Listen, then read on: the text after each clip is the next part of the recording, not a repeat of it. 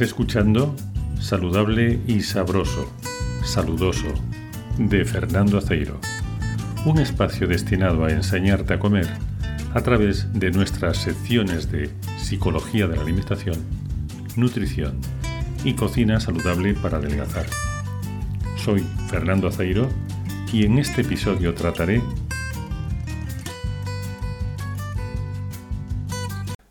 La dieta saludable francesa no es la última dieta de moda, ni tampoco es trending en YouTube, pero es el mayor misterio nutricional de la humanidad. Nadie se explica cómo es posible que una dieta tan rica en mantequilla, carne roja, embutidos, foie gras y queso pueda presentar unas cifras de salud cardiovascular mejores que la dieta mediterránea. Por esta razón, se conoce a este misterio como la paradoja francesa.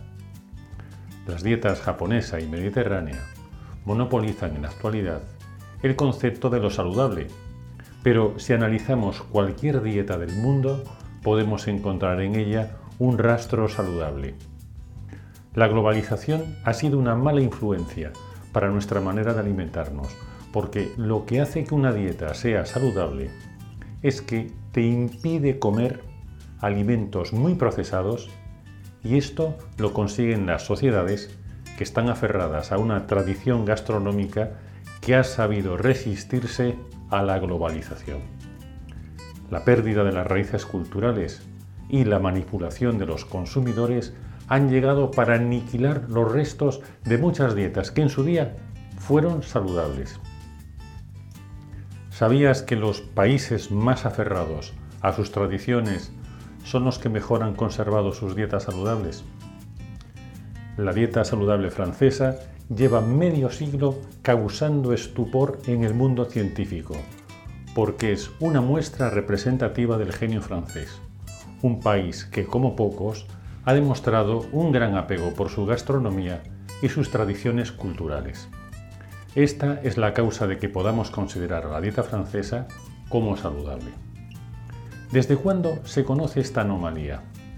Desde el año 1970, que fue cuando se hizo el llamado estudio de los siete países, que demostró que la composición de la dieta era uno de los factores más importantes para la regulación del colesterol sanguíneo y que la grasa favorecía la arteriosclerosis y el infarto de miocardio.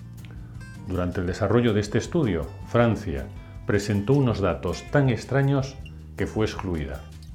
Tuvieron que pasar 11 años para que una revista científica publicase un artículo sobre las peculiaridades de la enfermedad coronaria en Francia, que tenía la tasa de mortalidad por enfermedad coronaria más baja de Europa. Todo ello, a pesar del gran consumo de grasas saturadas, foie gras, paté, queso, mantequilla, embutidos, carne roja y alcohol.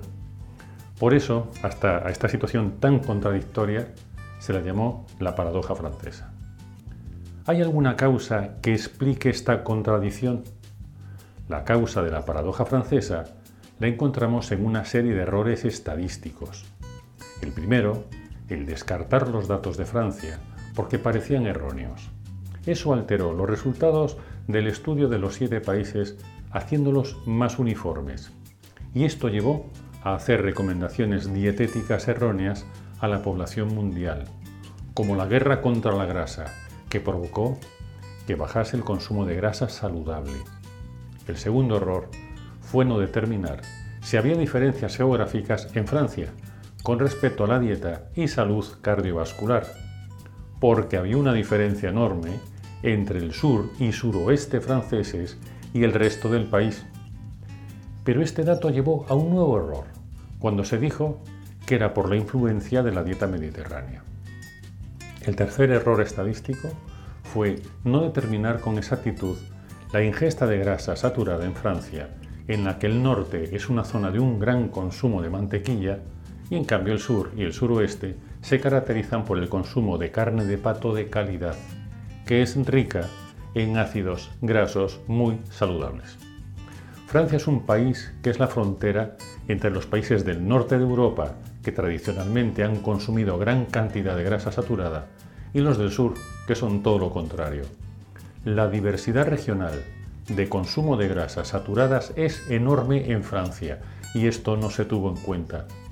El tratar los datos estadísticos con frivolidad lleva a que se hagan recomendaciones dietéticas a la población totalmente inadecuadas y que tarde o temprano tendrán que corregirse, pero que dejarán la sospecha de que los expertos no tienen ni idea de lo que hablan. ¿Qué explicaciones se han dado a la paradoja francesa? La primera es que se ha tratado de explicar por medio del mito de algún superalimento milagroso que estaba contrarrestando de manera muy eficaz los efectos de aquella dieta que parecía tan poco recomendable. Las primeras sospechas recayeron sobre el vino tinto, pero luego se demostró que el vino no era tan milagroso, sobre todo tomado en exceso. La segunda explicación es la explicación de la dieta mediterránea. Esto es otro intento de dar una explicación simple a un problema complejo. Se consideró que Francia, a pesar de su alto contenido de grasa saturada, sigue la dieta mediterránea. Me pregunto, ¿cómo una dieta con tan alto consumo de grasa saturada se pudo considerar mediterránea? Y también me pregunto por el mensaje que este tipo de explicación trata de transmitir a la población. ¿Están diciendo que puedes tomarte toda la grasa saturada que quieras porque la dieta mediterránea lo cura todo?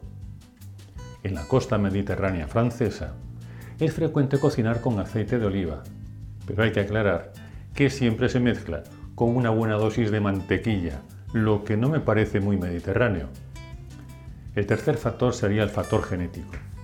Y ya resulta un poco repetitivo que siempre que no se encuentra explicación a algo, se recurra a una causa genética desconocida que hace que los franceses metabolicen la grasa saturada de manera diferente al resto de los humanos.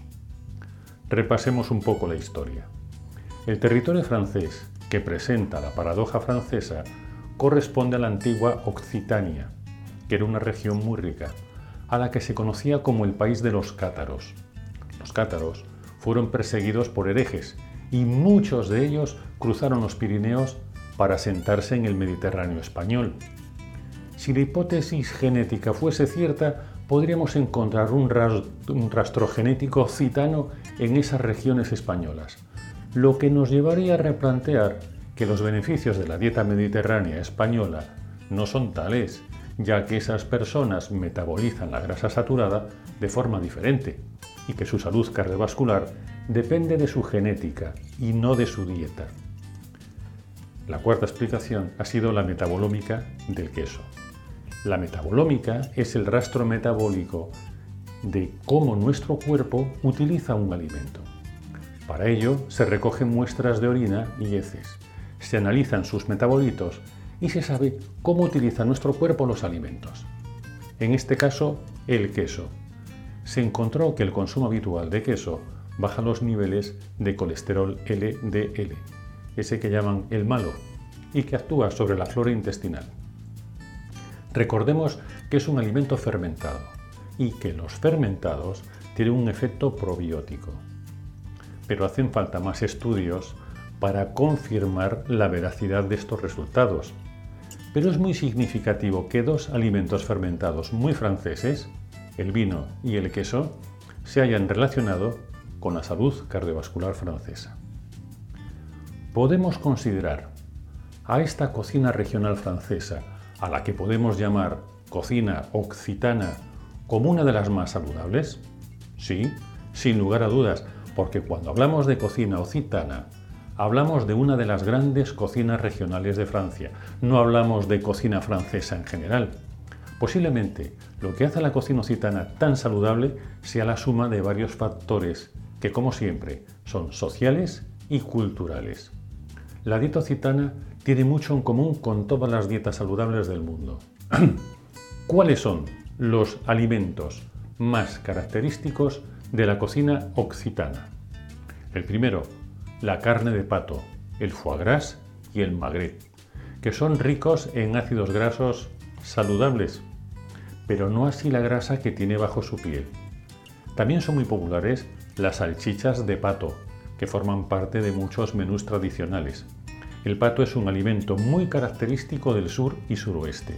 Con mucha frecuencia suelen utilizar su grasa en lugar de la mantequilla para cocinar, lo que tampoco es muy recomendable. El segundo son los alimentos fermentados, como el queso. La variedad de quesos artesanales es tan impresionante y son de tan buena calidad que han desplazado a los quesos industriales. La mayoría son quesos de leche cruda, que son un alimento vivo. El tercer alimento serían los vinagres balsámicos artesanos, que son de gran calidad, sin pasteurizar. Otro alimento fermentado muy popular y tan valorado en la región que incluso es un popular tentempié que suele tomarse con pan. El cuarto y muy importante es la cocina de temporada, con una gran profusión de alimentos frescos, la tradición de utilizar hierbas y plantas silvestres autóctonas como la verdolaga, que es rica en omega 3. El quinto es un importante consumo de pescados, como las anguilas, angulas, lamprea, truchas y anchoas.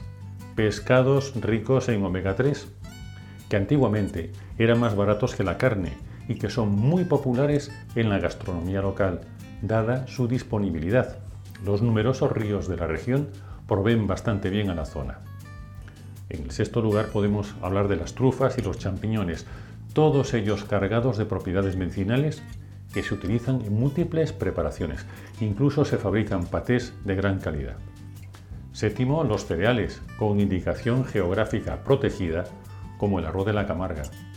En el octavo, higos, castañas, fresas, arándanos, nueces, manzanas en gran variedad, con denominaciones protegidas y llenas de antioxidantes que tienen un gran prestigio en la región y que han desplazado a otras alternativas que no son saludables.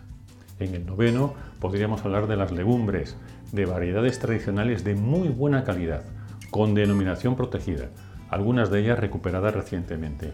Y en el décimo, la profusión de salsas muy saludables, como la enchoyar, que se hace con anchoas, o el pistú a base de ajo, albahaca, aceite de oliva y que son muy habituales en los menús. Los alimentos de temporada, la calidad del producto y una sociedad muy apegada a sus tradiciones culinarias han creado un marco para una dieta saludable que necesita ser estudiada con más detenimiento. Lo arraigada que está la gastronomía tradicional en una sociedad es el andamio sobre el que se construye una dieta saludable. La dieta occitana es una forma de cocinar y de entender la vida que va más allá de los alimentos milagrosos. Si no sabemos entender el universo que compone una dieta saludable, comprobaremos que la paradoja francesa continuará siendo un misterio. Lo más importante de la dieta occitana es la frescura, calidad y el sabor de los alimentos, porque han favorecido el arraigo de una extraordinaria tradición gastronómica. Esta manera de alimentarse tiene como principal ventaja que ha desplazado a muchos alimentos procesados, que son los que hacen que una dieta no sea saludable. Este hecho tan simple es lo que hace de la dieta occitana una de las grandes dietas saludables. Por mi parte, me alegro de que los occitanos, los herederos de los antiguos cátaros, continúen practicando la herejía frente a la alimentación que propone la globalización. La nutrición no puede ser una religión de fanáticos, sino un espacio abierto a las buenas gentes, que es lo que significa precisamente el término cátaro, buena gente. El objetivo de este vídeo es fomentar la herejía de aprender a pensar por tu cuenta ante tantos mensajes contradictorios sobre nutrición, en una sociedad tan globalizada, uniforme y desinformada como la nuestra. Te dejo un enlace en el texto para que puedas ver nuestro webinar gratuito, Cómo preparar tu mente para adelgazar.